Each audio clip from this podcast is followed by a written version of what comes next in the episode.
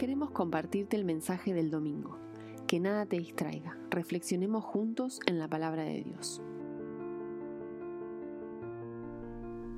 Buen día querida iglesia, feliz Día de la Madre a todas las mamás, un abrazo fuerte, los queremos, a las queremos y estamos, le queremos darle este abrazo fuerte y contento de que podemos celebrar juntos contigo este Día del Madre y que Dios le bendiga ricamente. Ya estamos en este mes de octubre hablando de la importancia más cerca, más cerca de Dios y de las personas.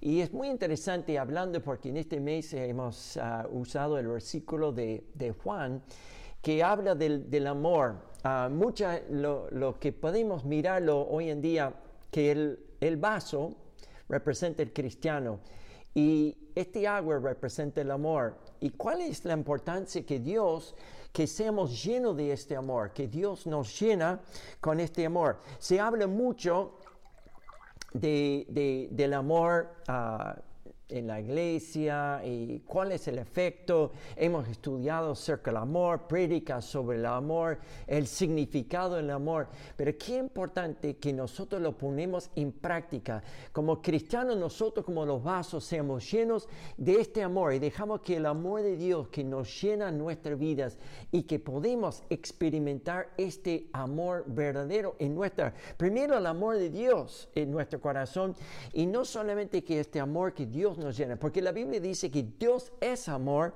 y Él quiere llenar a vos, a llenar a mí con este amor. Y eso significa, pero no es significado el amor que hemos sido llenados de mucha información, personas que reciben información de que el amor no es suficiente lo que es suficiente que nosotros debemos vivirlo y podemos pedirle a Dios que nosotros podemos vivir este amor de Dios en nuestra vida. Por eso hoy en día vamos a hablar de un amor teórica a un amor práctico. ¿Cómo podemos de la teoría a un amor práctica? Primero Juan. Y nosotros en primero Juan vemos que el amor es una palabra que se repite varias veces, en varias ocasiones, en todo este, este, en esta carta pero tiene también un enfoque práctico. En, primero Juan capítulo 1, perdón, primero Juan capítulo 3, versículo 11 dice, este es el mensaje que han oído desde el principio, que nos amemos los unos a los otros que debemos, dice, es un principio, debemos amarnos unos a los otros. Así que vamos a mirarlo en tres enfoques. Primero, amarnos a los unos a otros es un mandato activo. ¿Cómo podemos amar? El amor no se queda solo en un buen mensaje, no, se, no es un mandato para hacer oídos sordos a Él, el amor no es un mensaje moralista. El amor es acción. El amor es Dios. Por eso Dios quiere llenar nuestros vasos, llenar nuestros corazones, que este vaso representa cristiano y, y, mi vida representa, Dios quiere llenar mi vida con su amor, que este amor, para que el amor no sea un mandato que sea un mandato activo y que no sea una y, y, tiene que ser una acción mutua entre nosotros. Es una ida y vuelta, ida y vuelta entre, ida y vuelta entre nosotros. Hay una historia de un matrimonio que se fue a una clase prenatal para los los padres que iban a tener hijos y el instructor preguntó a los, padres que tenían más de un hijo, que tenía un hijo mayor y preguntaron, él preguntó, ¿cómo ustedes van a explicar a sus hijos que vamos a agrandar la familia, que vamos a tener otro hijo? Y una de las, personas respondieron, y vamos a decir al hijo mayor, grandecito, que, que te amamos mucho, que decidimos atraer otro hermanito a la familia. Y el instructor pensaba un momento y después dijo, ¿y qué pensarían mujeres que si tal, si tus esposos llegaran a casa un día y dijeran, mi amor, te quiero tanto que he decidido traer casa a otra esposa? ¿Qué dirían? ¿Qué, qué fuerte, ¿no? Qué tremendo es esta. Pero entender que nosotros tenemos que entender que el amor, porque a veces nosotros malinterpretamos qué es el amor. Porque te amo, vamos a traer otro hijo. Entonces, si amo. Y hoy en día, por decir amor, se permite cualquier cosa. Eh, tipo de relaciones, pero la Biblia nos instruye qué es el verdadero amor.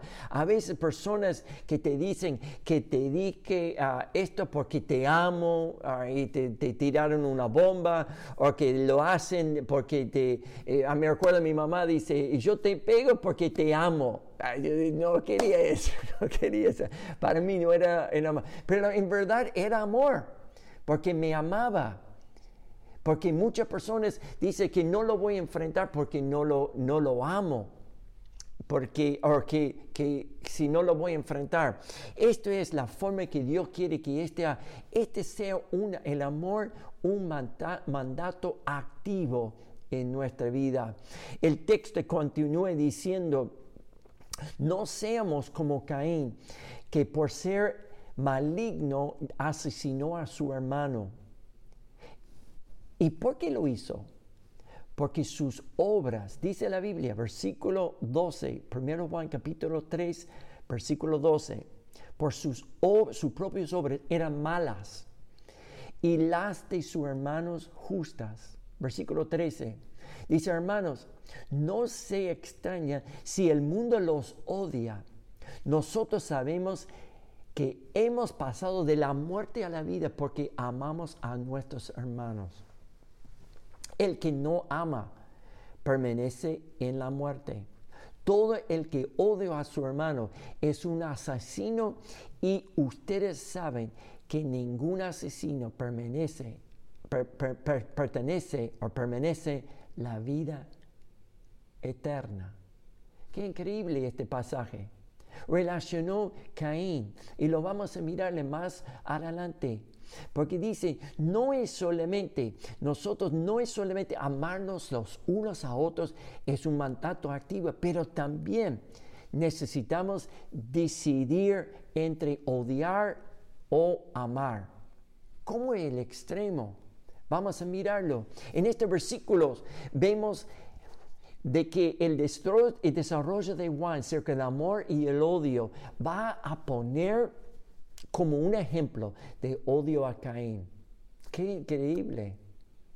Porque ¿quién mató a Abel a su hermano? Porque él sabía que tenía que ofrecerle a Dios. Tenía que ofrecerle un sacrificio, pero no lo quería hacerlo. Quería hacerlo de su manera. Lo, interesante es que poner el asesinato en la misma posición si uno odia a su hermano o a su prójimo, como parece como muy extremista, muy extrema, porque la palabra odiar quiere decir amar menos.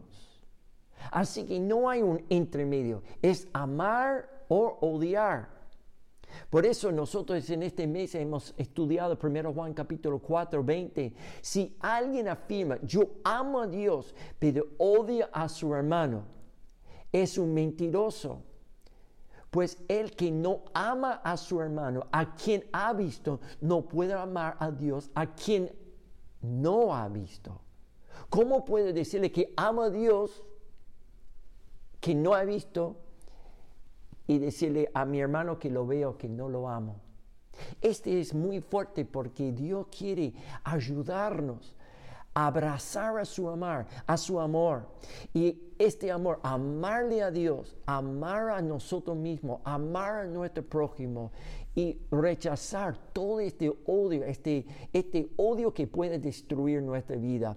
No se encuentra una lógica de la vida en una cristiano que ama a Dios, pero ama menos a sus hermanos. ¿Qué decisión vamos a tomar? ¿Lo de amor o de odio? En versículo 14 dice, nosotros sabemos que hemos pasado de la muerte a la vida porque amamos a nuestros hermanos. El que no ama permanece en la muerte. Somos llamados a amarnos porque es la evidencia que hemos nacido de nuevo, el amor que podemos demostrar a los demás es evidencia que hemos recibido el amor de Jesús que amamos unos a otros, amamos a la persona. Por eso lo, lo instruimos, por eso predicamos, por eso lo compartimos, por eso ayudamos, por eso ministramos. El amor de Dios que Dios quiere ayudarnos a amar y saber que hemos pasado de la muerte a la vida eterna en Cristo Jesús y permanecemos en Él y en su amor. Versículo 16 dice así, en esto conocemos lo que es el amor, en que Jesucristo entregó su vida por nosotros. Así también nosotros debemos entregar la vida por nuestros hermanos. Si alguien que posea bienes materiales y ve que su hermano está pasando necesidad y no tiene compasión, compasión de él, ¿cómo puede decir que el amor de Dios habita en él? Queridos hijos, versículo 18 dice, no amemos de palabra ni de labios para afuera, sino con hechos y de verdad.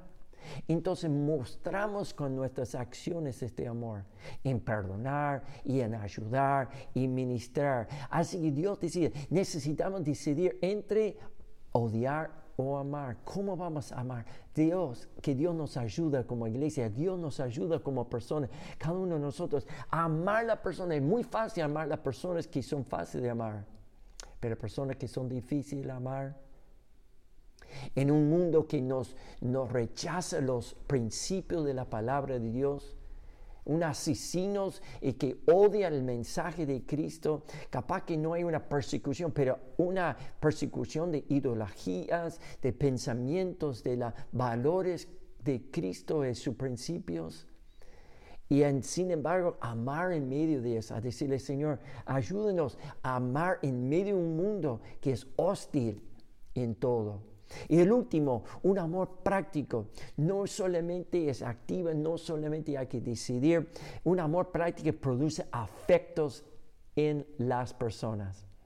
Una vez un, niño preguntó a su papá, ¿cómo se ve el amor? Y el papá respondió, el amor tiene manos para ayudar a otros, pies para apresurar hacia la, al pobre y la necesidad, o, ojos para ver la adversidad y la necesidad, y oídos para oír a los gemidos y tristezas del hombre, así como es, así como se ve el amor. Nosotros lo vemos en todo. Abrir nuestros ojos a ver las necesidades alrededor de nuestra, pedirle a Dios sabiduría, cómo ministrar, cómo administrar, cómo podemos, porque si el amor no nos moviliza acercarnos a las personas no es el amor que vemos en la Biblia. Todo amor práctico nace en la acción de Jesús, que entregó a su vida por nosotros. Desde ahí tenemos que comenzar a amar a los demás. Juan va a plantear una situación en donde un cristiano puede comenzar a ejercer el amor, ayudar, ayudar al al que menos tiene. Si el amor no me mueve a suplir a la necesidad de mi hermano, no estoy amando con hechos. Juan nos anima a no amar ni palabra, amar de palabra ni de labios para afuera, sino con hechos y de verdad. ¿Cómo podemos experimentar? ¿Cómo podemos extender este amor?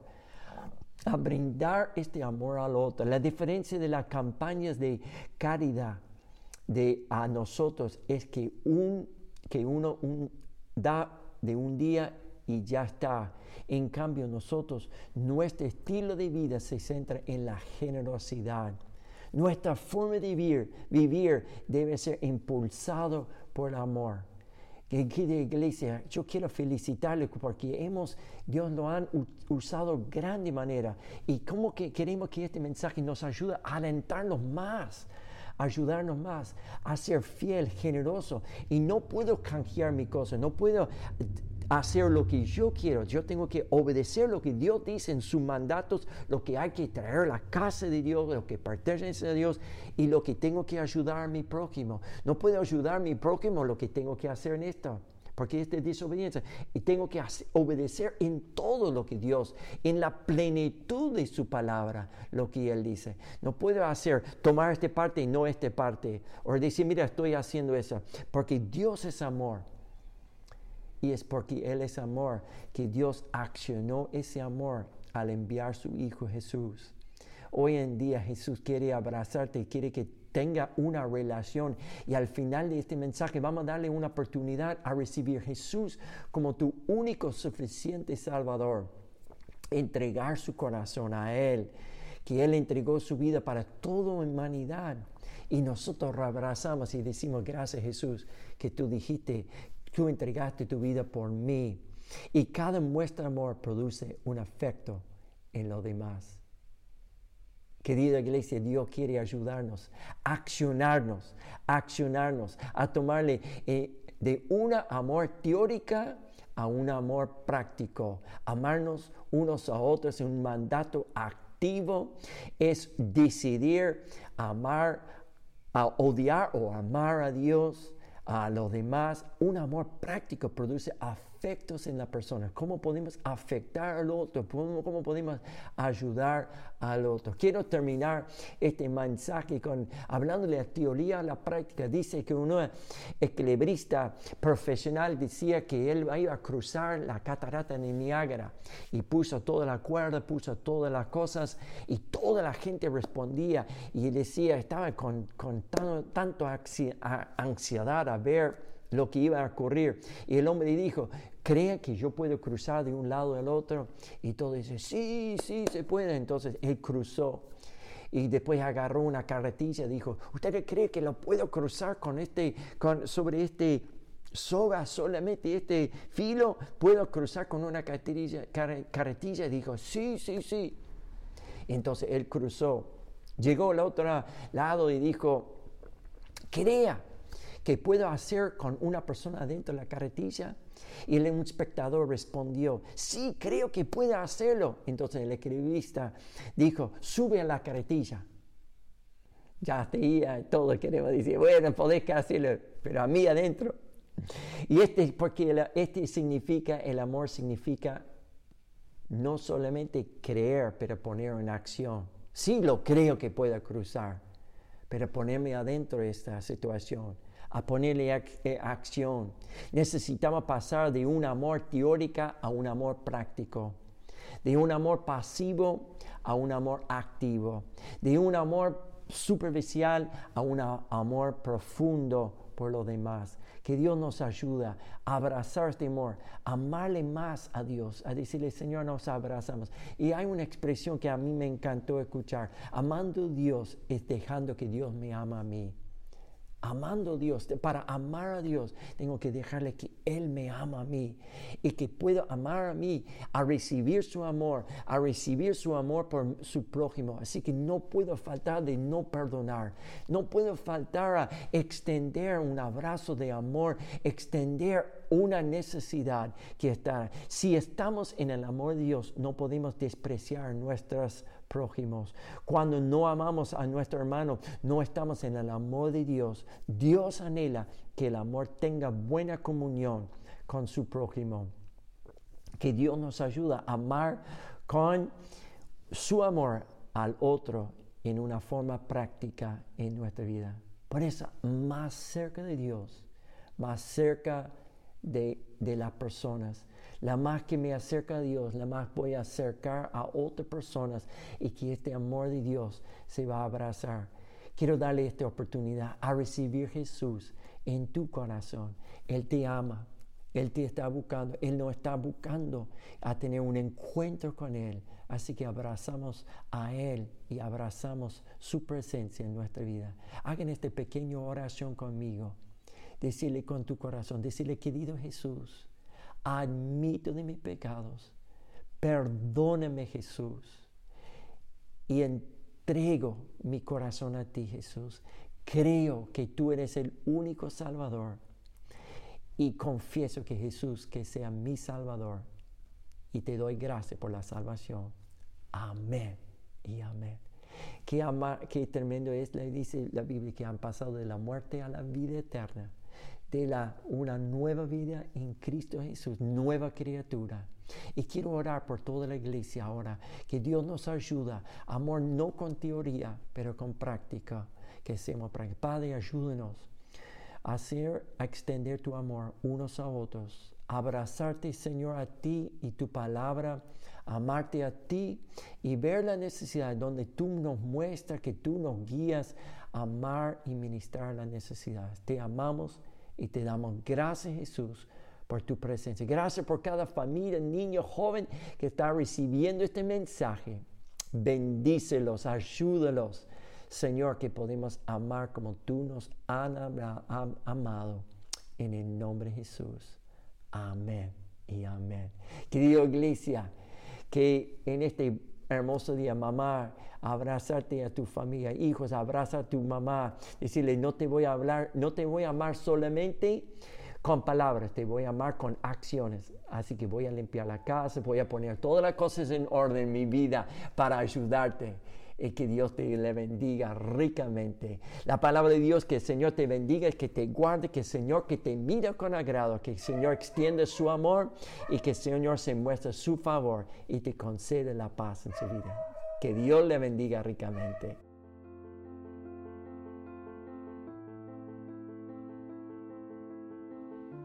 Esperamos que haya sido de bendición para tu vida y te animamos a compartirlo con alguien más. Recuerda, la iglesia sos vos.